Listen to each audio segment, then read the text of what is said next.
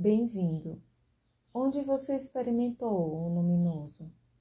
O luminoso, Jean-Yves Leloup. Nós poderíamos compartilhar momentos que interrogam a nossa racionalidade e nos obrigam a nos abrir a uma outra consciência. Que me toca pessoalmente, meu primeiro mestre, meu primeiro guru, foi uma cabra que se chamava Filomena. Ela era muito mal criada. Subia na mesa onde eu almoçava e, um dia, deixou no meu prato o rosário impecável do seu cocô. Se vocês olham um cocô de cabra, descobrem a perfeição. E para mim, que na época não era crente, o fato fez-me não somente sorrir, mas também pensar.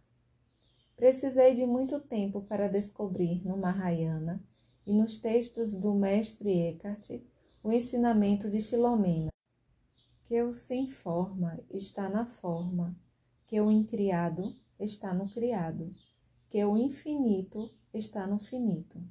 Esta é a nossa questão do início e de sempre. Há também os olhos das crianças. Só os santos sabem rezar como as crianças sabem dormir.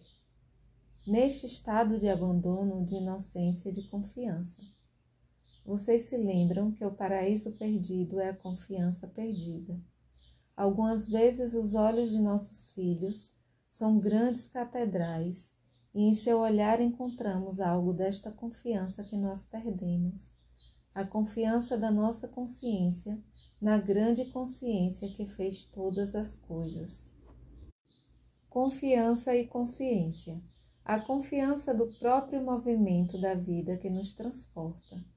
Em um determinado momento é preciso aceitar o não compreender e, neste estado de não compreensão, ter confiança na vida, permanecer centrado. Assim, eu creio que nunca mais nos decepcionaremos, mesmo se vivemos provações difíceis. Mas ficaremos decepcionados se mentirmos a nós mesmos, se não tivermos confiança em nosso desejo mais profundo em nossa palavra criadora. Assim, cada um poderá evocar estes momentos.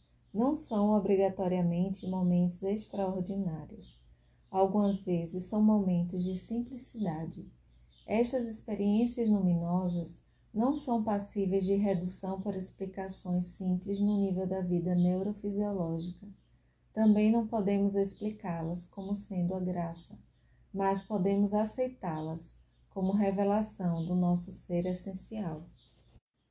Portanto, há alguns critérios de discernimento a dar e que serão melhor explicados no capítulo seguinte. Por exemplo, há sonhos em nossas vidas que não são simplesmente sonhos, sonhos no sentido freudiano do termo, como expressão do que foi reprimido na nossa primeira infância.